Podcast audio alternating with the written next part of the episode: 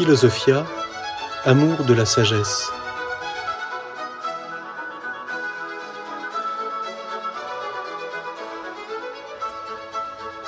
L'histoire de la philosophie.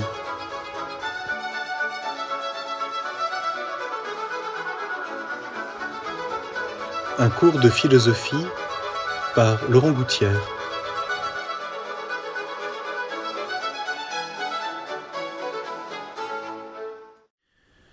Dans les quelques réflexions qui vont suivre, je voudrais, euh, avant que nous puissions aborder les choses successivement dans le détail, vous proposer un, panorama très rapide, ou si vous préférez un, survol euh, très résumé de la philosophie dans son histoire, dans ses développements successifs à travers les, grandes périodes qui ont pu marquer euh, cet itinéraire de la pensée philosophique. Et euh, bien ponctuer cette histoire pour que nous puissions euh, mieux en comprendre les, tournants, les enjeux, si vous voulez, parce que les choses se posent bien que dans une certaine continuité, d'une façon malgré tout différente, quand il s'agit de la philosophie antique chez les Grecs, ou de la philosophie moderne ou de sa rencontre avec euh, le christianisme, le judaïsme ou l'islam. Et donc, euh, dans cet itinéraire, c'est d'abord euh, évidemment, peut-être y a-t-il là apparemment pour certains un aspect arbitraire, mais c'est objectif que tout commence par ceux que Merleau-Ponty appelle les fondateurs, c'est-à-dire les philosophes dans la Grèce antique. Nous reviendrons bien sûr dans le détail tout au long de l'année qui vient dans sur cette complexité, euh, ce, caractère fascinant de la philosophie grecque, mais aujourd'hui simplement euh, ponctuer son, développement. J'aimerais commencer en, justement en vous lisant ce texte de Merleau-Ponty qui nous montre combien nous devons euh, à la philosophie grecque. D'autres peuples ont rencontré la philosophie ou l'ont touchée par hasard et par instant les Grecs l'ont institué. Ils ont pratiqué et défini l'attitude centrale dont relève tout ce qui, depuis, s'est appelé philosophie. Pendant que, à travers le monde, tant de civilisations produisaient tant de pensées et de coutumes qui, certes, nous intéressent, mais qui ne nous sont accessibles que moyennant transposition ou comme échantillons, témoignages, documents historiques, les Grecs, presque sans préparation ni transition, donnaient du souci philosophique des formules qui devaient traverser le temps par leur propre force de choses dites. Et nous touchons, et nous touchent, pardon, non dans notre mémoire ou dans notre humanisme, mais dans notre pensée la plus présente.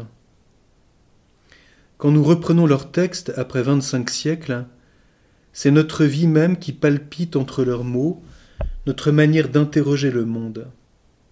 Il y a là un langage qui se traduit terme à terme, des mouvements, des reprises de la pensée, des silences qui sont nôtres. Nous sommes de plein pied.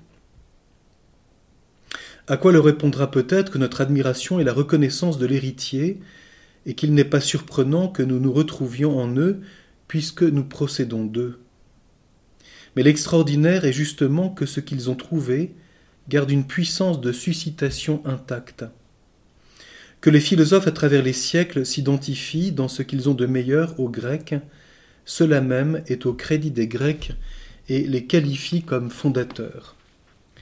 C'est très fort de, de comprendre cela, non pas que nous, nous soyons seulement des héritiers, j'allais dire à titre historique, de la pensée grecque, mais parce que ce qu'ils ont inauguré demeure toujours vivace dans l'interrogation philosophique.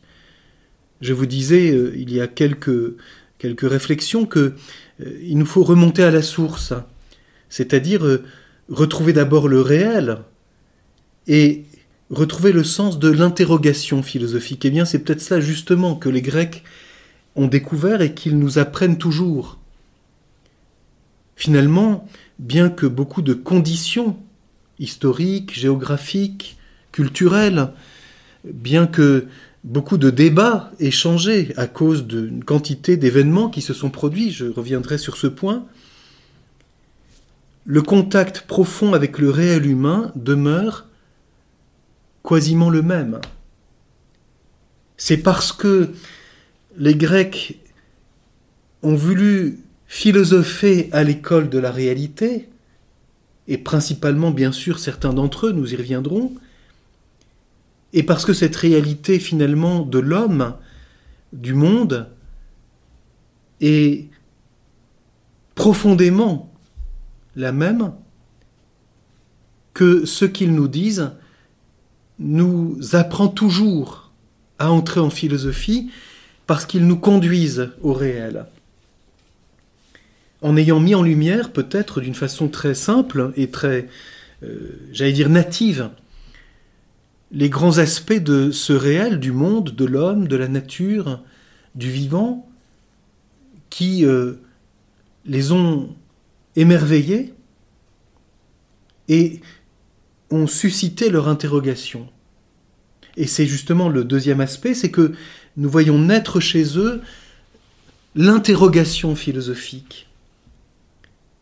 Auguste Comte a critiqué cela d'une façon très virulente en disant que l'âge métaphysique, c'est l'âge de l'enfance de l'humanité que l'âge scientifique, positif, positiviste, c'est enfin l'âge adulte et qu'il nous faut quitter les interrogations fondamentales qui sont celles du pourquoi, à savoir l'origine des choses, à savoir euh, leur destinée, leur, orientation profonde vers leur fin, les grandes questions profondes de l'homme, ça pour Auguste Comte c'est infantile.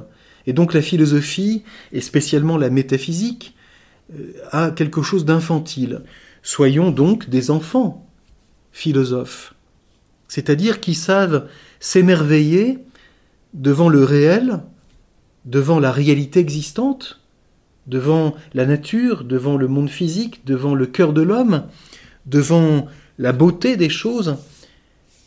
Sachons aussi nous étonner devant le problème du mal, devant la souffrance. Cela doit nous, nous, poser profondément des questions. Pourquoi cela existe-t-il? Et les Grecs ont déjà soulevé cette question, notamment avec les tragiques et déjà bien sûr dans, dans la poésie homérique en particulier. Le problème de la violence, le problème de la mort, le problème de la guerre, voilà des problèmes qui ont étonné les Grecs et qui non seulement euh, ont suscité des récits poétiques, mais ont, ont, éveillé en eux des interrogations profondes, j'allais dire lancinantes, et euh, interrogations auxquelles nous n'avons pas de réponse immédiate, mais des, des lueurs ou des lumières successives qui se traduisent d'ailleurs souvent sous forme d'une nouvelle interrogation. Et donc c'est pour cela que Merleau-Ponty les qualifie de fondateurs en ce sens que l'esprit dont il témoigne est toujours celui dont nous vivons et il demeure actuel. Et donc les Grecs nous apprennent aussi de façon très évidente hein, parce qu'ils n'ont pas, euh, et ça c'est quelque chose pour nous peut-être de très important, ils n'ont pas à leur disposition un langage philosophique, j'allais dire une culture philosophique, toute établie en quelque sorte, et ils sont donc, euh, en même temps qu'ils découvrent le réel, les premiers à, à mettre en œuvre un langage au service de la philosophie. Et c'est pour ça, notamment, quand on lit ce que l'on a appelé d'une façon impropre nous reviendrons sur ce point. Les présocratiques, nous voyons apparaître chez eux, en philosophie, l'usage de certains mots qui ensuite auront une fécondité et une postérité très très large. Le mot être, le mot devenir, le mot âme, le mot destinée, le mot cause, le mot esprit, le mot logos, je n'entre pas plus dans le détail, nous y reviendrons. Mais ils ont donc l'avantage de, de nous décaper d'un côté sophistique qui prétendrait, parce qu'on connaît un langage, avoir par le fait même la pensée. Pour eux, c'est la découverte à l'école du réel qui va faire naître, pour la première fois, un langage ou l'usage philosophique du langage. On verra cela en particulier euh, euh, chez un philosophe comme Aristote, qui va jusqu'à inventer tel ou tel mot pour essayer d'exprimer une pensée euh, dont il est peut-être l'initiateur.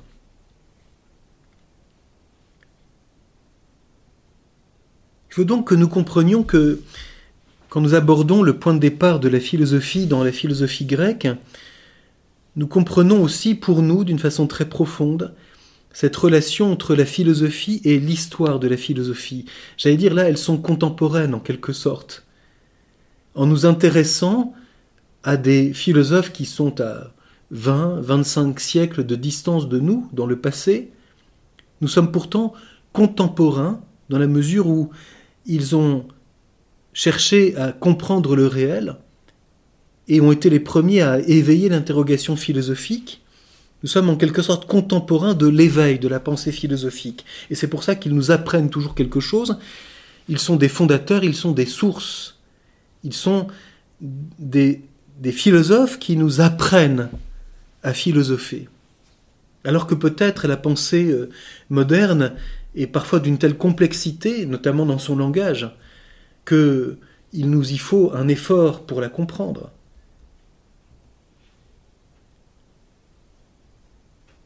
Je voudrais euh, souligner encore un point ici, j'irai général,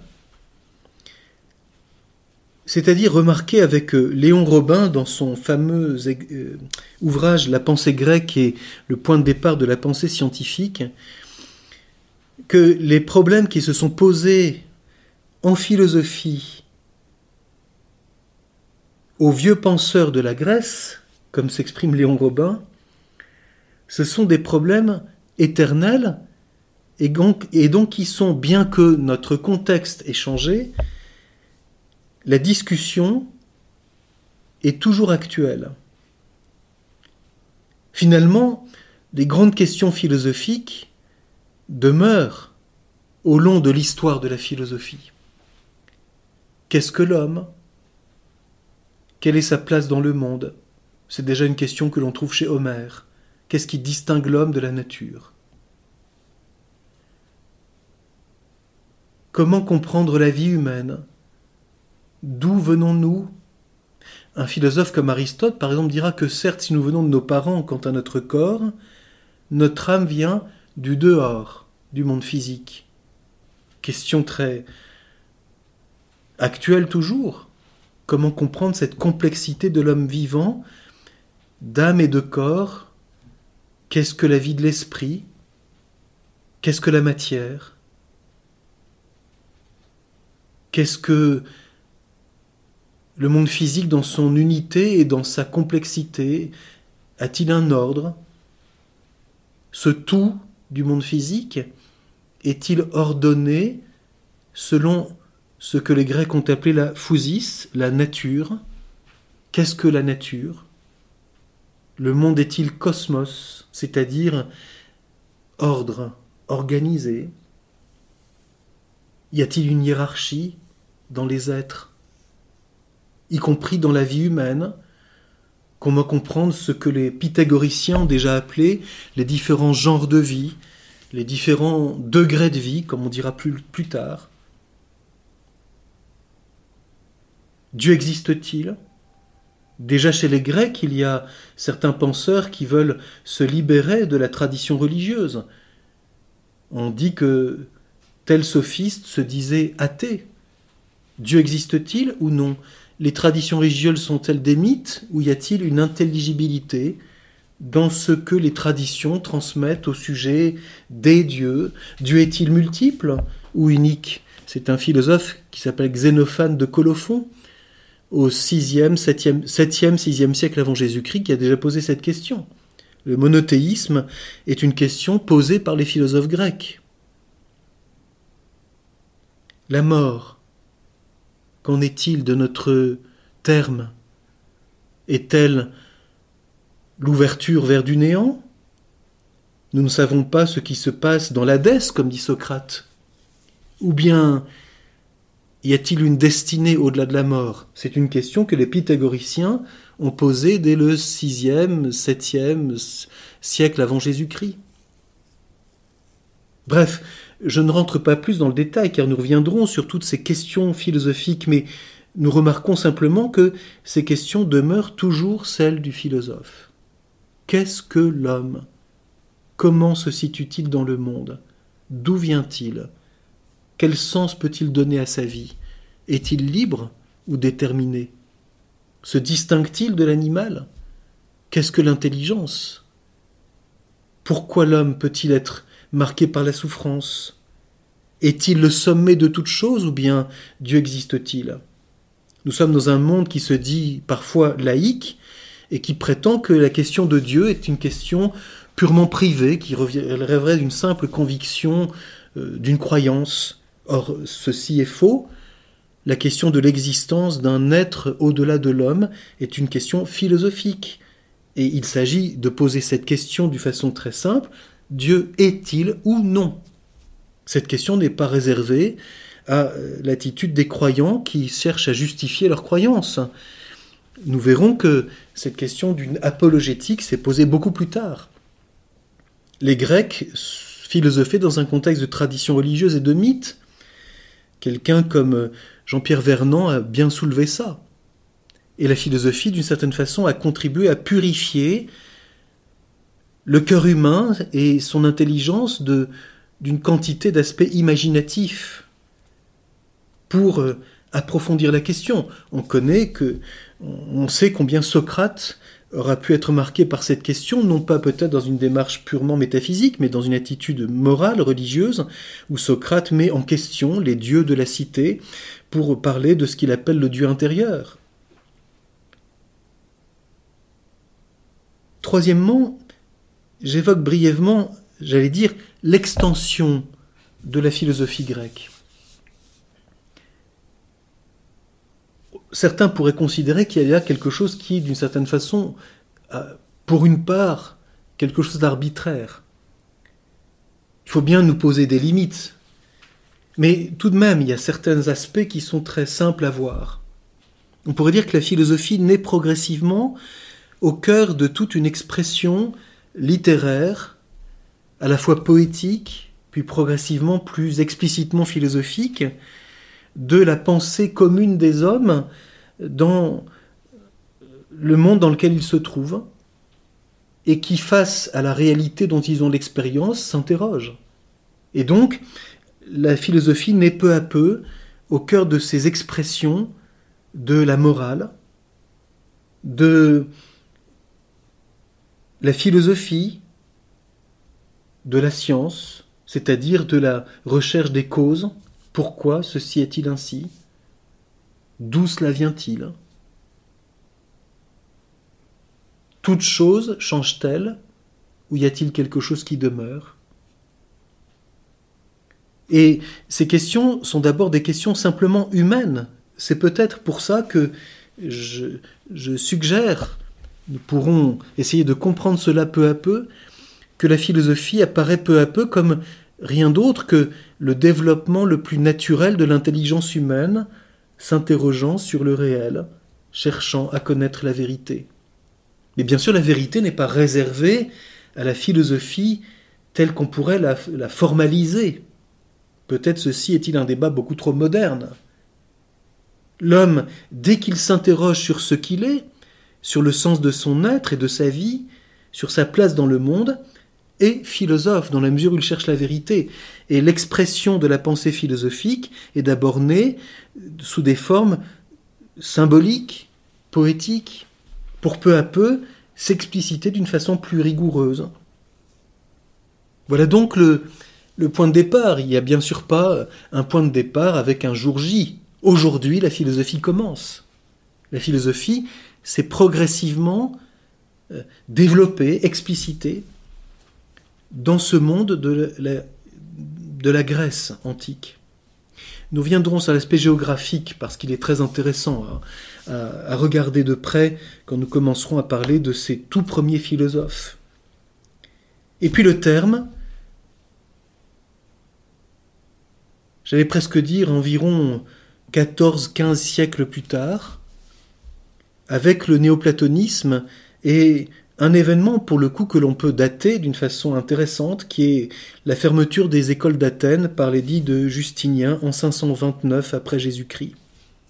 C'est un débat intéressant parce que c'est le moment où euh, Justinien euh, ferme les écoles philosophiques qu'il estime critiques par rapport aux décisions politiques qui sont les siennes. Ah, voilà un problème intéressant qui est toujours actuel, y compris dans des domaines que l'on pourrait croire libérés de certaines logiques de pouvoir, c'est la question des rapports entre le pouvoir, la puissance et la recherche de la vérité qui, évidemment, peut être dérangeante pour le pouvoir.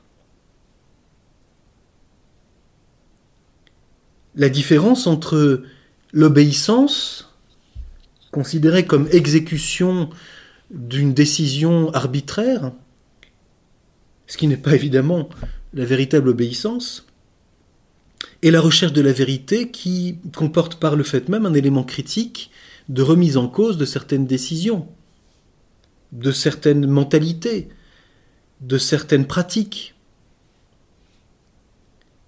Et c'est un fait que l'édit de Justinien, qui a abouti à la fermeture des écoles philosophiques, a eu d'immenses conséquences, comme si l'on voulait réserver ou préserver le pouvoir et la religion, alors religion d'État, de la légitime interrogation philosophique. Pour ne pas euh, aller si loin dans notre euh, remarque, c'est justement un des problèmes que Socrate a vécu. Il dérange l'ordre établi par son interrogation philosophique. C'est ce qui fait que Socrate se définit lui-même comme un temps qui piquerait un cheval de bonne race mais légèrement mou à cause de sa grande taille. C'est ainsi que Socrate s'exprime dans son procès tel qu'il est rapporté par Platon dans l'Apologie de Socrate. Un temps qui dérange et que l'on aurait envie d'écraser d'un coup de, de tapette pour se libérer de cette de ce de ce troublion. Socrate se dit philosophe parce que cherchant la vérité, il préfère cela à la convention qui nous laisse tranquilles, sans ennui. La philosophie comporte un combat. Le combat pour la recherche de la vérité est quelque chose de réel, et l'on sait combien peu acceptent de s'y livrer. Car chercher la vérité, c'est finalement, si l'on combat pour elle, se libérer de certaines conventions et accepter, pour une part, d'être seul, ou de n'avoir comme compagnon que ceux qui acceptent la même exigence. Il est tellement plus facile de hurler avec les loups que de remonter à la source pour repenser les choses d'une façon nouvelle et ne jamais s'installer dans une, une succession de conclusions qui légitiment un pouvoir.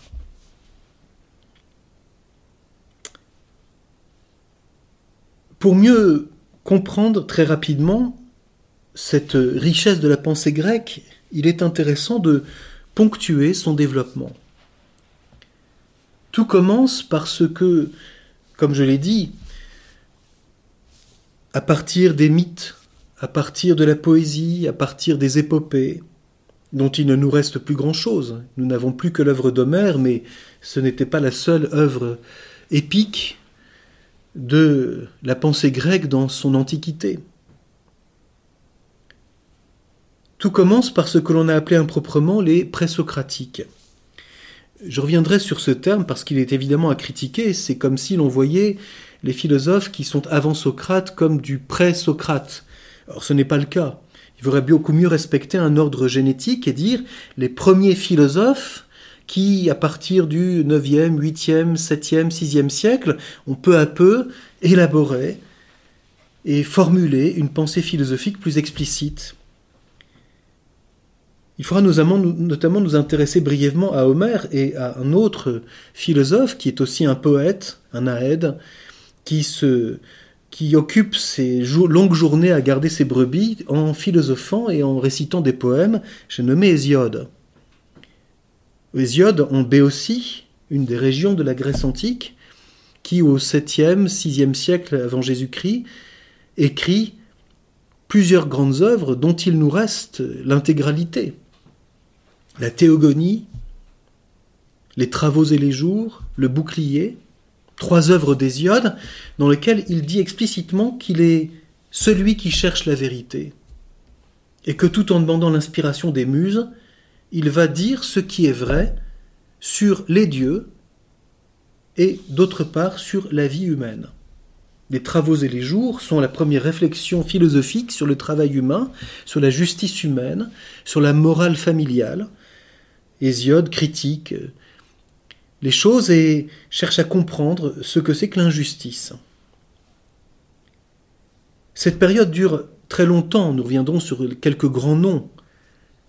Parménide, Héraclite, Empédocle, Anaxagore, Démocrite. En essayant de comprendre comment chacun a, à travers les fragments qui nous restent de leurs œuvres, développé une recherche philosophique originale. Le deuxième grand moment, qui est un tournant et qui finalement est très, euh, très court dans le temps, c'est ce moment qui coïncide avec l'apogée d'Athènes, l'Athènes classique, celle de Périclès. Ça dure euh, grosso modo un petit siècle, le cinquième siècle, avant Jésus-Christ, le grand siècle d'or athénien, qui voit se rencontrer à Athènes et connaître en même temps une crise les tenants de toutes ces recherches qui viennent des diverses cités grecques et viennent à Athènes et cherchent à transmettre un savoir pour avoir une influence les sophistes, dont Socrate a fait partie. Il faut jamais oublier que Socrate a d'abord été sophiste et qu'ensuite, ayant connu une conversion militaire, il s'est mis à la philosophie en acceptant de cheminer sans argent et sans faire euh, preuve d'un savoir euh, qu'il prétendrait enseigner pour avoir un rayonnement, se promène dans la cité pour, euh, devant cette crise des sophistes, nous reviendrons sur pourquoi c'est une crise, retrouver l'esprit philosophique et le concentrer principalement sur l'homme et sur son agir.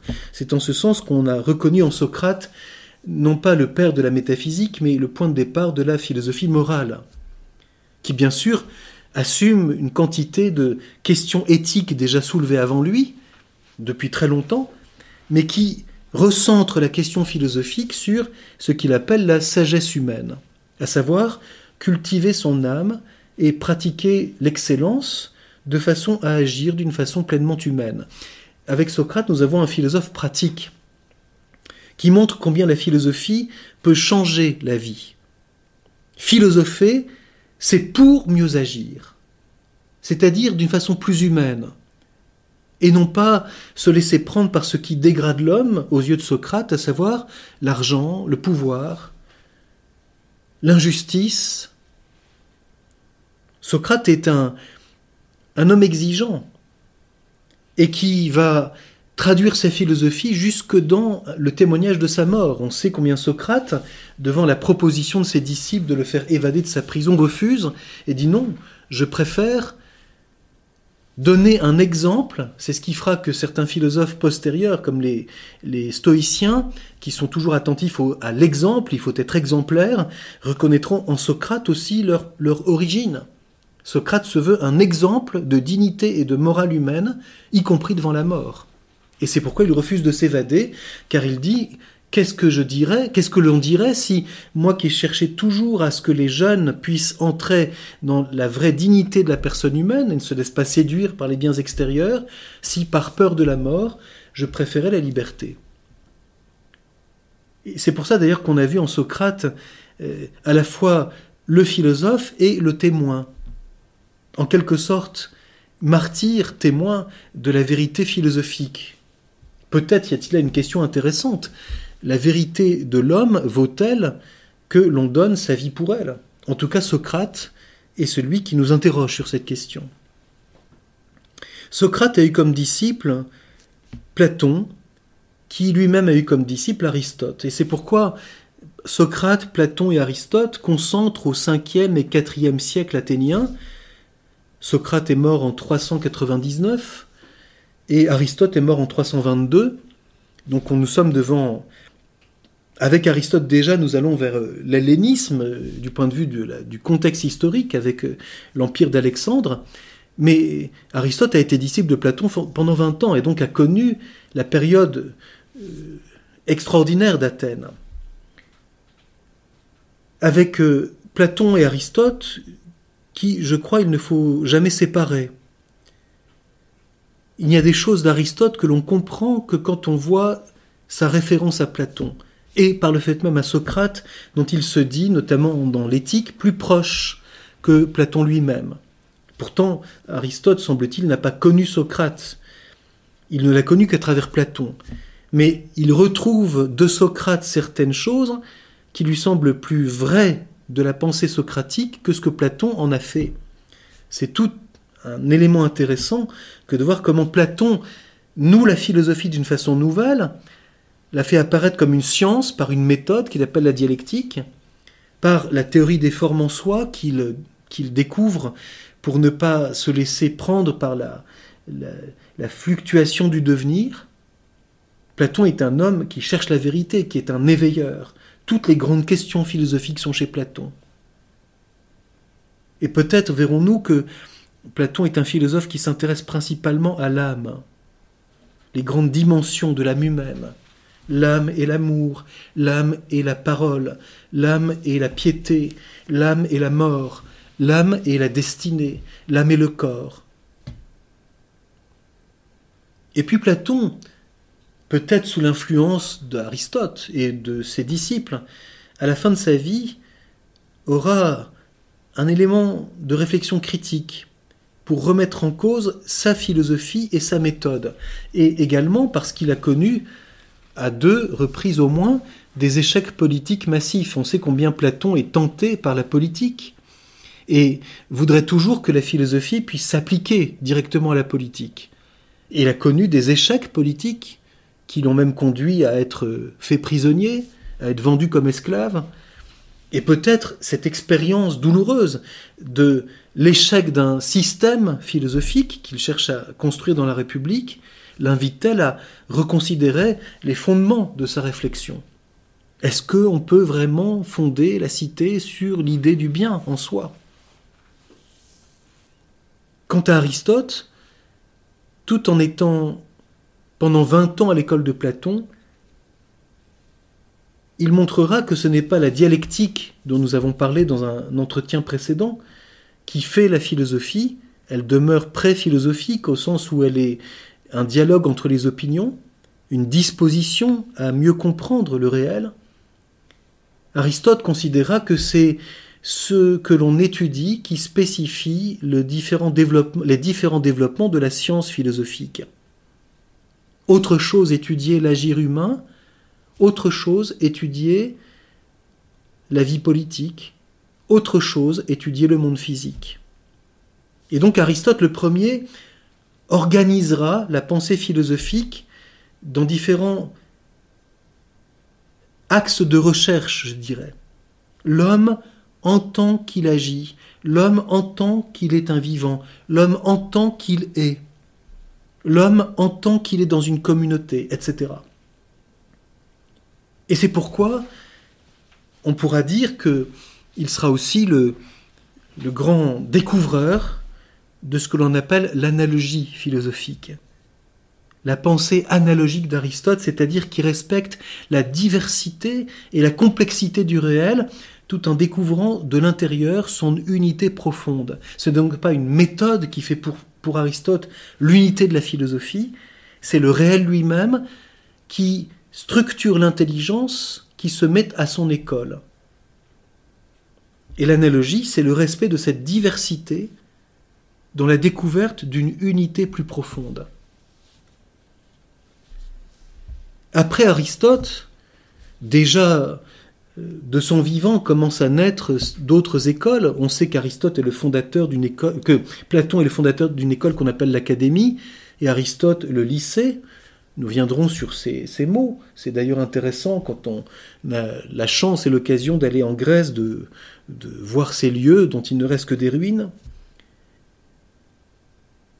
Mais il y a des écoles qui apparaissent et qui sont, je dirais déjà, des développements critiques et pour le coup principalement pratiques chez les stoïciens et chez les épicuriens. La question pour eux, c'est comment vivre. C'est pourquoi d'ailleurs l'aspect moral chez eux prendra une importance dominante. On ne peut pas dire qu'il y ait beaucoup de pensées métaphysiques chez les stoïciens ou les épicuriens. La question est principalement, dans un monde en crise, c'est pour cela que le stoïcisme revient toujours dès qu'on traverse des crises, parce que les gens veulent, se, veulent tenir, n'est-ce pas? Il faut tenir bon. Hein. On pense à Marc Aurèle, ce philosophe empereur, ou cet empereur philosophe, qui dit cette chose tellement étonnante.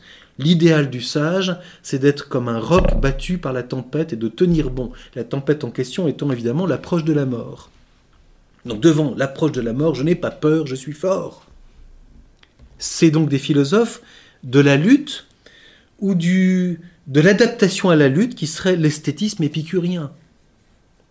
L'épicurien, ce n'est pas la grosse euh, euh, apologie du plaisir, c'est la recherche esthétique d'une vie qui s'adapte. Donc on voit combien ce sont des philosophes qui sont critiques parce qu'ils sont dans un monde qui devient un monde euh, qui s'étend. On n'est plus seulement dans la cité d'Athènes, mais on s'étend à l'Empire, on s'étend au monde. Les stoïciens disent que l'on est citoyen du monde. Il y a donc la recherche d'un universel, une confrontation déjà à la diversité des cultures, et la recherche pratique d'une sagesse de vie. Comment bien agir? Quel choix poser? Où se trouve la liberté humaine? On sait que la grande distinction d'Épictète, philosophe stoïcien, quand il s'interroge sur la prohérésie, c'est-à-dire le choix personnel. C'est la distinction entre ce qui dépend de nous et ce qui ne dépend pas de nous. Ce qui ne dépend pas de nous, nous ne devons pas nous en occuper. Ce qui dépend de nous, nous devons le mettre en œuvre. C'est donc une philosophie aussi de la liberté. On ne peut pas dire que chez Platon et Aristote, il y a une réflexion explicite sur la liberté au sens d'un traité de la liberté, vu pour elle-même. Bien sûr que Platon et Aristote parlent de l'homme libre et de l'agir libre. Mais ce sont les stoïciens et les épicuriens qui vont thématiser ce problème de la liberté et par le fait même aussi de la personne dans sa dignité humaine. Le prosopone. Enfin, la philosophie grecque, on pourrait dire progressivement, s'efface ou se, se, transforme avec ce que l'on a appelé le néoplatonisme et qui introduit de toute autre question, tout en se référant à Platon, le divin Platon, et à Aristote. Les néoplatoniciens sont d'une certaine façon dans une confrontation à une nouvelle euh, influence qui s'appelle l'influence de l'Orient. J'aimerais pour conclure vous lire ce bref texte de Léon Robin qui fait bien comprendre, euh, on, pourrait dire, la vieillesse de la philosophie grecque. Une philosophie des écoles qui, confrontée à diverses influences, réintroduit de toute autre question et se sert de l'outil platonicien et aristotélicien pour les, pour les affronter. C'est donc un texte tiré de son ouvrage sur la pensée grecque et les origines de l'esprit scientifique. De ces masses confuses des représentations mythiques et des pratiques purement utilitaires ou purement magiques fournies par l'Orient, le génie grec avait jadis fait sortir l'œuvre rationnelle de la science et de la philosophie. À son déclin, c'est encore à la flamme indécise de la pensée orientale que s'allument ces derniers rayons. Donc au point de départ, on voit bien, la philosophie grecque, peu à peu, se dégage de tout ce contexte mythique. Et quand il s'agit des choses pratiques, de ces éléments magiques ou d'une religion un petit peu incantatoire, pour mettre la lumière même de l'intelligence, du logos, au cœur de cet aspect pratique et de ces grandes questions que la philosophie se pose. Ne pas en rester à un discours mythique, mais chercher à comprendre d'une façon plus, vraie, plus profonde. Ça, c'est au point de départ. Et Léon Robin nous affirme que, au terme de la philosophie grecque, à cause de cette extension géographique, de ces contacts nouveaux avec les cultures de l'Orient, la philosophie grecque se nourrit d'autres influences. C'est pourquoi il conclut, je, reprends ce qui précède, à son déclin, c'est encore à la flamme indécise de la pensée orientale que s'allument ces derniers rayons. Ils sont pourtant l'aube d'une pensée nouvelle, mais qui appartient à un autre moment de l'histoire. Ce n'est déjà plus la pensée grecque. Évidemment, les néoplatoniciens auront peut-être sur cette question des interrogations ou des réserves. Mais il est intéressant de, se demander ce que devient la philosophie grecque dans cette dernière étape de son développement, on pourrait dire dans sa vieillesse philosophique. Il y a son enfance, son moment de maturité avec Socrate, Platon et Aristote, son élément critique et déjà revenant sur l'aspect de l'homme avec les épicuriens, les stoïciens, et puis son, ses derniers feux, on pourrait dire, sa, sa vieillesse avec la pensée néoplatonicienne qui déjà reprend la pensée de Platon et d'Aristote pour s'en servir. Nous ne sommes plus dans le moment de la découverte, dans la fraîcheur première de la pensée philosophique, mais dans l'utilisation d'une pensée au contact d'autres influences. C'est intéressant parce que le néoplatonisme est bien cette philosophie, euh, on pourrait dire, à influence multiple cette philosophie d'une culture qui s'universalise. Alors nous reviendrons sur toutes ces étapes progressivement.